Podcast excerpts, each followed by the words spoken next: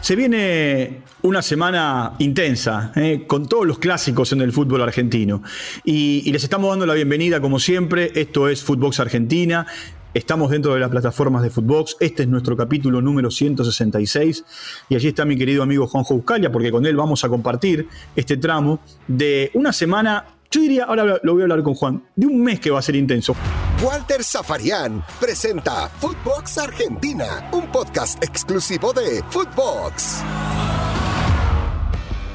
Juan, ¿cómo va? Hola, Walter, ¿cómo andas? Buena semana para vos. Qué, qué, lindo fin de semana de fútbol y qué semana se nos viene de previa, ¿no? De un, de un fin de semana que será apasionante. No, pero aparte, mira, yo re recién pensaba, semana previa a los clásicos, semana post de los clásicos con todo lo que deja, más eh, la selección argentina, que prepara sus últimos dos partidos, todo lo que deje la selección argentina en la tercera semana, la llegada del VAR a la Argentina y por supuesto en la cuarta semana, eh, por eso digo un mes intenso, ¿no? La cuarta semana todo lo que el VAR para un lado o para el otro determine. Sí, y te sumo algo más, aunque parezca increíble a ese menú que acabas de dar, el 25 es el sorteo de Copa Libertadores, así que el medio de la fecha FIFA entre partido y partido de la selección, de hecho la selección argentina eh, juega el, el 25, ese mismo mediodía se sortea el gran objetivo de los clubes del continente, River y Boca particularmente, han armado sus planteles para intentar volver a ser competitivos en la Libertadores. Sí, bueno, puedo agregar algo más.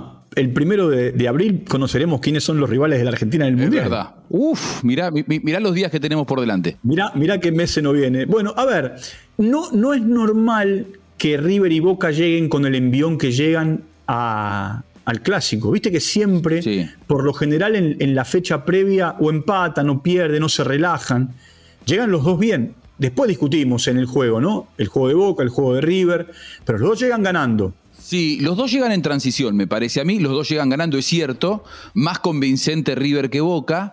Eh, digo, probablemente llegan más en transición que otros años, porque viste que siempre se acomodaba el superclásico para la fecha 11, la 12, ¿no? Cuando ya estaban más o menos acomodados. Bueno, ahora es, en la fecha 7 que van a jugar eh, River y Boca, y entonces ese encuentro prematuro hace que River, el campeón del fútbol argentino, todavía no haya terminado de amoldarse a, a, la cantidad de jugadores que incorporó, porque yo estoy convencido que Gallardo armó la temporada pensando más en la Copa Libertadores que en el inicio del campeonato, por eso recién ahora va encontrando el equipo. Y Boca parecido. Vos fijate que creo que cambió a tiempo Bataglia eh, con el ingreso de Paul Fernández, que creo que llegó para quedarse a la mitad de la cancha. Le va a costar a Campuzano volver a jugar, pero bueno, un fin de semana que se va para Boca con sinsabores, ¿no? Un fin de semana agridulce porque a la vez que encontró, parece, el armado de la mitad de la cancha, perdió a su bastión en el fondo, a su capitán, que es el Cali Izquierdos, que bueno, por dos o tres meses no va a poder jugar. Bueno, va, vamos a escucharlo, Juan Izquierdos, eh, que se hizo estudios y, decía esto. Si tomamos, si tomamos esta declaración de Izquierdos, lo pierde de manera importante para el campeonato local, para la Copa Libertadores ya no lo tenía.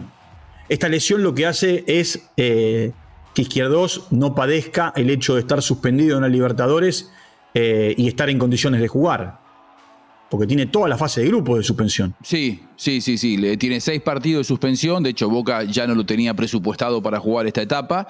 Eh, pero bueno, para el campeonato lo pierde. Y principalmente para ir el domingo al Monumental, pierde para mí al jugador más firme que tiene en la defensa, la voz de mando, el que lleva la cinta de capitán, es una baja sensible. Ahora, eh, hay que ver en esa puja si es Zambrano, ¿no? El, el, el, futbolista que lo va a reemplazar. Bueno, ayer, ayer, ayer entró ayer Zambrano. Fue el y, elegido. Y, y, en el último clásico, eh, eh, que te tocó comentar, Juan, en la cancha de River, eh, también en un momento determinado, ante la lesión de un central, entró Zambrano. Creo que ese día fue, se fue rojo, lesionado. haciendo un gol. Lo, no, lo expulsaron y, a Rojo, ¿te acordás? A, a, Rojo lo echan a los, a los 15 está, minutos. Lo, apenas empieza. Lo, lo, claro. lo, echan a Rojo y entra Zambrano que Bataglia acomoda y termina haciendo el gol, claro. Eh, bueno, ahora te propongo escuchar a Bataglia hablando de, por supuesto, lo que le dejó el partido y de lo que viene. Siempre ganar es importante y hoy teníamos una posibilidad muy buena contra un gran rival, eh, un rival muy duro y, y, la verdad que es bueno, es bueno para nosotros, para seguir trabajando, para seguir afianzando lo que, lo que queremos y, y bueno, el fin de semana será otra historia. Él dice que Boca necesitaba un envión anímico, ¿viste? Eh, Y acá yo, planteo esto, ¿es anímico lo de Boca o es futbolístico? No, yo creo que es futbolístico. Claramente no, no es anímico. A, mí me tocó comentar el último partido previo al que Boca ayer gana, que es la derrota con Huracán. Era un equipo que no tenía juego, no pasaba por lo anímico. Vos veías futbolistas que dejaban absolutamente todo, que se entregaban, la gente los acompañaba, les pedía ganar el clásico. Ahora, yo creo que eh, el gran cambio que hizo Bataglia no fue anímico, sino que fue futbolístico, que sacara a Campuzano y Paul Fernández. Eh, yo, yo veía que se superponían tres mediocampistas en la mitad de la cancha, con Campuzano, con Paul Fernández y con Ramírez, los tres jugaban de lo mismo. Los tres iban a buscar la pelota al mismo lugar. Es más, por momentos a Campuzano, que, es mucho más lateral cuando da el pase y no es tan punzante, el propio Ramírez y el propio Paul Fernández decían, no, vos correte que el pase lo doy yo. A partir de esa imagen yo creo que Bataglia tomó la decisión, por eso no creo que sea eh, anímico, sino que principalmente lo que Boca necesitaba era oxigenar esa mitad de la cancha. Estaba sobrando uno, eh, Walter. Pero vos, vos fíjate esto, yo coincido con lo que vos decís. Ahí Bataglia tenía varias opciones, ¿no? Bueno, él eligió sacar a Campuzano y poner a Paul Fernández, ya había hecho una prueba así en el partido de Copa Argentina. Eh, la otra es para sostener a Campuzano, era meter a Paul adentro, dejar eh, o al pulpo adentro y poner dos jugadores que vayan por los costados, que uno tranquilamente podría ser Villa o Salvio eh, y por la derecha otro. El tema es que quiere, jugar con, él quiere jugar con enganche, entonces vos para poner a Molinas o a Romero tenés que equilibrar la mitad de la cancha, si no el equipo queda partido. Bueno, y pensando en el superclásico, es una muy buena ecuación la que vos haces, porque una cosa es jugar contra estudiantes, que era líder de la zona, es cierto que hasta aquí había eh, ganado cuatro y empatado uno, estaba invicto y lo ibas a visitar a su casa, pero ayer Boca le quitó la pelota, se la sacó fácilmente, estudiantes, inclusive hasta por estilo del ruso Zielinski, no le importa que el, el rival le saque el balón. Creo que el partido contra River en el Monumental va a ser bien diferente y hay que ver si por ahí a los 15 del segundo no lo termina diciendo a Campuzano, vení, Jorman, eh, prepárate que entras, porque hay que ver cómo responde ¿no? en el Monumental esa mitad de la cancha de Boca sin tanto equilibrio y sin tanta marca. Bueno, a ver, Gallardo también eh, habló, eh, y más allá de la victoria con gimnasia, la pasó mal en un momento River, pero después lo ganó bien. Gallardo decía esto, a ver. No tengo por qué hacer ninguna mención en especial como lo hemos comportado siempre cada vez que tenemos un clásico por delante, ni más ni menos que eso, no, hay que cambiar absolutamente nada. pero lo que hablen ustedes o lo que hablen de afuera es un problema de ustedes, no nuestro. Así que no tengo que hacer ninguna mención al, respecto. Está bien que Gallardo le quite presión, Juan, a los jugadores, a la gente. El partido se juega en el Monumental, se va a jugar con 70.000 personas. Ahora, vos fíjate, Boca va a tomar, y esto por supuesto no es una declaración, es algo que yo observo, Boca va a tomar algo de Gallardo, que es la historia de la Guardia Alta. ¿no? ¿Qué, ¿Qué, ha pasado con Boca en este último tiempo? Se han quejado mucho de los arbitrajes, inclusive en la acción del penal. ¿eh? Eh, de ayer, para mí no es penal, ¿eh? No, pero pará, para mí tampoco es penal y cuando el jugador de estudiantes arranca, arranca en posición adelantada. También, sí, es verdad. Eh, entonces, vamos a tener también esta particularidad, ¿no? Eh, sabremos mañana quién es el árbitro del Superclásico, pero digo, vos fíjate esto, Boca y River están preocupados por los árbitros. Increíble. Si Boca y River tienen que preocuparse por los árbitros, ¿qué le queda, qué le queda al resto? Yo, esa declaración de Gallardo que recién escuchábamos, Walter, yo la entiendo por el lado un poco de lo que te marcaba cuando arrancamos la charla. Creo que Gallardo eh, armó este plantel fenomenal, hasta con por momentos tres jugadores por puesto de primer nivel. El tercer equipo de River sería titular en, en, la mayoría de los equipos de la primera división del fútbol argentino, a la que es cierto, le sobran algunos equipos porque hay demasiado. Pero digo, Em, creo que armó ese plantel tan competitivo principalmente para la Copa Libertadores. Y a días, a 10 días del sorteo de, la Copa Libertadores, lo que menos quiere Gallardo es que un tropiezo en, el Superclásico con Boca, que es cierto, es un partido en sí, la gente lo espera mucho, pero creo que los objetivos de River, con esta ambición que tiene Gallardo de volver a gobernar el continente en la Libertadores, va mucho más allá del Superclásico. Por eso es que me parece que Gallardo declara como declaró ayer después de la victoria con Gimnasia. Bueno, ahora, salgamos por un minuto de Gallardo, Bataglia, Boca, River, River, Boca. Juan, eh, a ver, en Colombia la fecha de los clásicos paraliza el país entero porque los, clásicos son regionales. Acá es una pena que se jueguen todos en el mismo día, ¿no?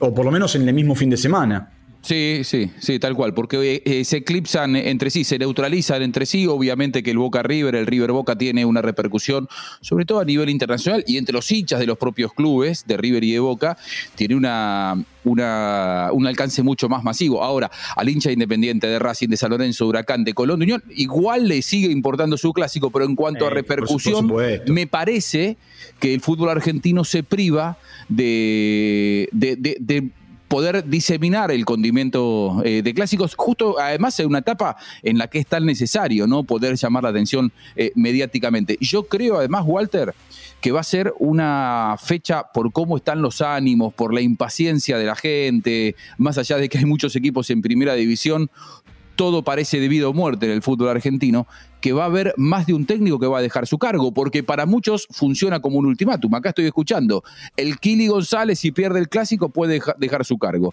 Hasta que le ganó a Talleres, de Troglio se decía exactamente lo mismo. Digo, me parece que va a ser una fecha abro comillas, sanguinaria, cierro comillas, la del fin de semana del fútbol argentino. Bueno, vos, mira, me, transporto un año para atrás, eh, en esta misma copa, en la fecha de los clásicos, eh, el clásico Rosario le salvó la cabeza al Kili González y terminó condenando a Burgos en aquel momento. Es verdad, es verdad. Porque el Kili, se iba si perdía el clásico eh, y, y Burgos se salvaba si lo ganaba.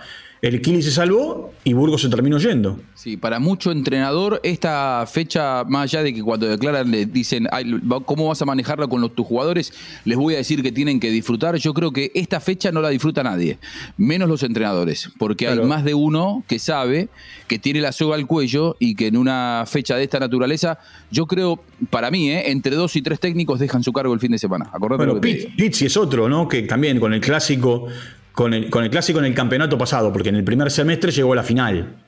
Sí. Eh, en el segundo semestre, en, lo que fue el torneo de la, de la, liga, el clásico lo terminó, lo terminó poniendo contra, contra la pared. Ahora, para, ir cerrando, eh, igual la pasión no se pierde. Es una pena que no tengamos la chance de los visitantes, ¿no?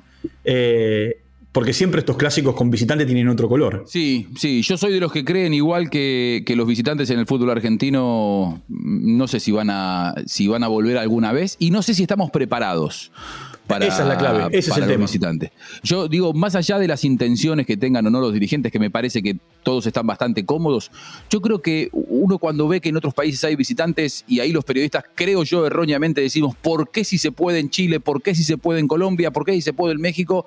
No se puede en Argentina.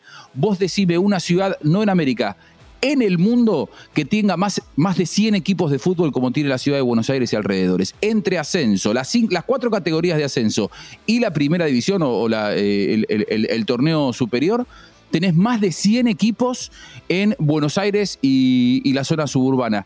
Imposible garantizar la, eh, la, seguridad en la movilidad de tantas barras trasladándose de un lado al otro, porque si vos tuvieras absolutamente pacificado el fútbol argentino es otro cantar. Ahora, para que vuelvan los visitantes, me parece que primero hay que hacer un trabajo que en el fútbol argentino no se está haciendo, que es sacar a la, violencia del medio. Bueno, amigo, un abrazo grande, ¿eh? nos vamos a reencontrar en cualquier momento. Y, a todos ustedes. Ah, sí, un placer. Dale, y a todos ustedes, como siempre, ¿eh? los invitamos a, seguirnos, a suscribirse y estar muy pendientes de todo lo que va ocurriendo aquí en Footbox Argentina y en Footbox. Un abrazo grande, nos reencontramos en cualquier momento. Chau, hasta la próxima. Footbox Argentina con Walter Zafarian, podcast exclusivo de Footbox.